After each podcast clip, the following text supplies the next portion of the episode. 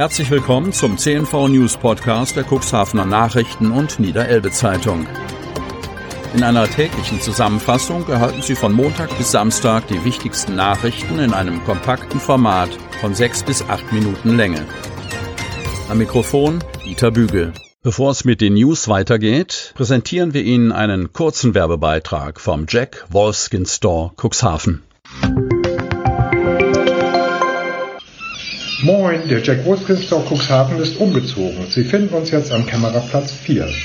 Montags bis freitags von 10 bis 18 und samstags von 10 bis 16 Uhr präsentiert Ihnen das bewährte Team die aktuelle Kollektion für jede Wetterlage. Wir freuen uns auf Sie. Freitag, 2. Juli 2021. Delta-Variante im Cuxland angekommen. Kreis Cuxhaven. Jetzt hat die Delta-Variante des Coronavirus auch den Kreis Cuxhaven erreicht. Mit einer Corona-Neuinfektion aus der Gemeinde Lockstedt hat der Landkreis am Donnerstag den ersten Delta-Fall im Cuxland bekannt gegeben. Die infizierte Person sei von einer Reise zurückgekehrt und habe sich höchstwahrscheinlich außerhalb Deutschlands infiziert.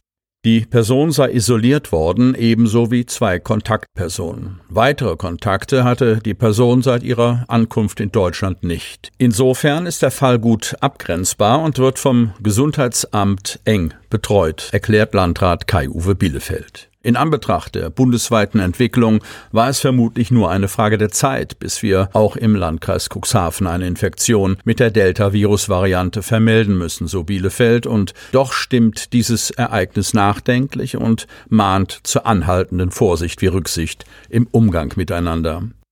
Der Landkreis lasse derzeit sämtliche Neuinfektionen auf die Delta-Variante überprüfen, damit wir einen guten Überblick über die Lage erhalten, versichert der Landrat. Die Quarantänedauer bei Infektionen mit der Delta-Variante beträgt wie bei den anderen Varianten ebenfalls zwei Wochen. Für ein Ende der Isolation müssen Betroffene ein negatives Testergebnis vorlegen. Der Delta-Fall ist die einzige vom Landkreis am Donnerstag vermeldete Corona-Neuinfektion aus dem Kreis Cuxhaven. Nach Landkreisangaben bleibt die 7-Tage-Inzidenz für die Neuinfektionen pro Woche und 100.000 Einwohner ohne Veränderung bei 1,0 stehen.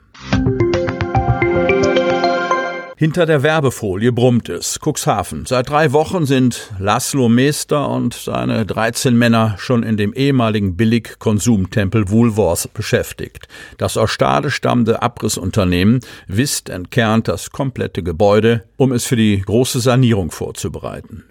Wir nehmen die nicht tragenden Wände heraus, entfernen Isolierungen und bauen die gesamte Lüftungs- und Heizungsanlage aus, sagt der Vorarbeiter mit ungarischen Wurzeln.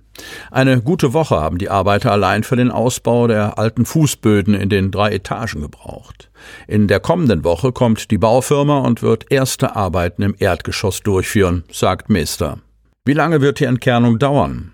Die Pläne sehen immer anders aus, als es sich dann in der Realität darstellt, lächelt Meister. Im hinteren Teil des Gebäudes sowie auf dem ehemaligen Parkdeck haben die Arbeiter einige wenige Bauteile mit Asbest gefunden.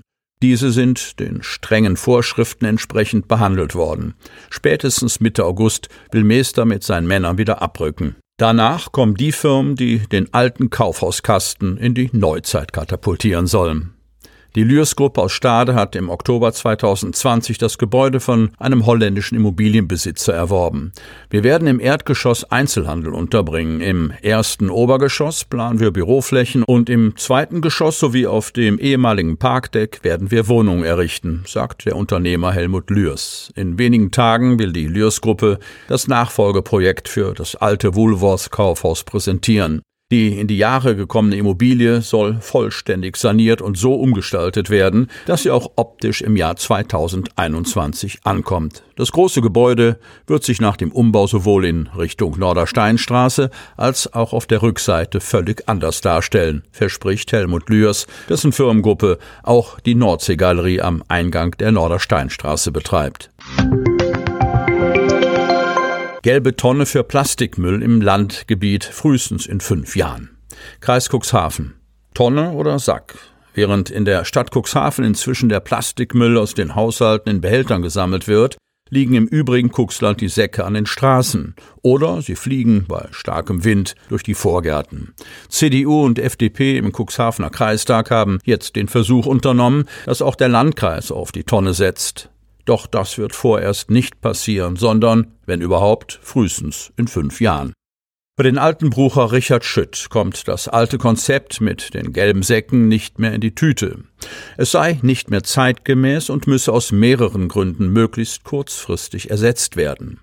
So handele es sich bei den Tüten ja selbst auch um Plastikmüll, den man eigentlich vermeiden will. Zudem würden sie vielfach am Straßenrand von Vögeln und anderen Tieren zerfleddert und landeten bei Sturm im Nachbarsgarten. In der Stadt Cuxhaven habe man dagegen mit dem Tonnensystem positive Erfahrungen gemacht. Daraus sollte auch der Landkreis seine Schlüsse ziehen und handeln. Dass dies nicht ganz so einfach ist, wurde in dieser Woche auf der Umweltausschusssitzung deutlich. Denn die Kreisverwaltung hatte das Thema auf Antrag von CDU und FDP aufgegriffen und ihre Hausaufgaben erledigt. Und am Ende zeigte sich, dass der von Christ und Freidemokraten erwähnte, ich zitiere, nächstmögliche Zeitpunkt, Zitat Ende, einer Systemumstellung noch in weiter Ferne liegt.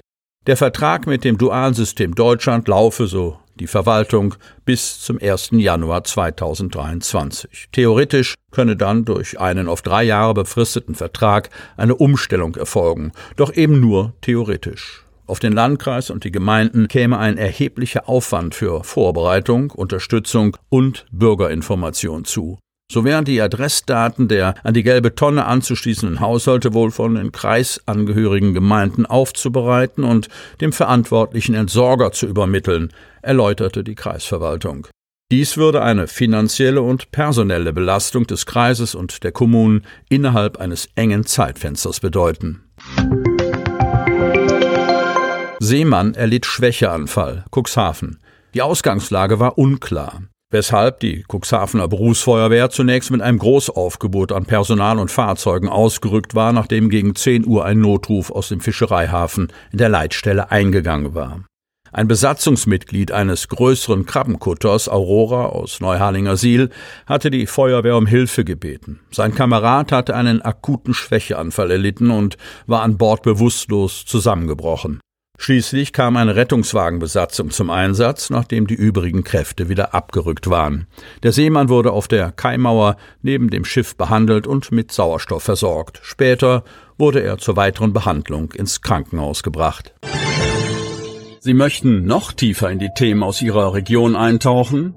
In unserem CNV-Themen-Podcast auf Tauchgang gibt's alle 14 Tage per Interview interessante Personen, emotionale Stories und bemerkenswerte Projekte aus dem Landkreis Cuxhaven direkt auf die Ohren, damit Sie ab sofort keine Podcast-Folge mehr verpassen, benötigen Sie lediglich einen sogenannten Podcatcher. Auf den meisten Smartphones ist dieser bereits vorhanden. Falls nicht, dann suchen Sie ganz einfach in Ihrem App Store nach einem kostenlosen Podcatcher wie zum Beispiel Spotify, Apple Podcast oder AntennaPod. Selbstverständlich können Sie unsere Podcast-Folgen auch direkt über unsere Website unter cnv-medien.de slash podcast anhören. Sie hörten den Podcast der CNV Medien, Redaktionsleitung Ulrich Rode und Christoph Käfer. Produktion Rocket Audio Production.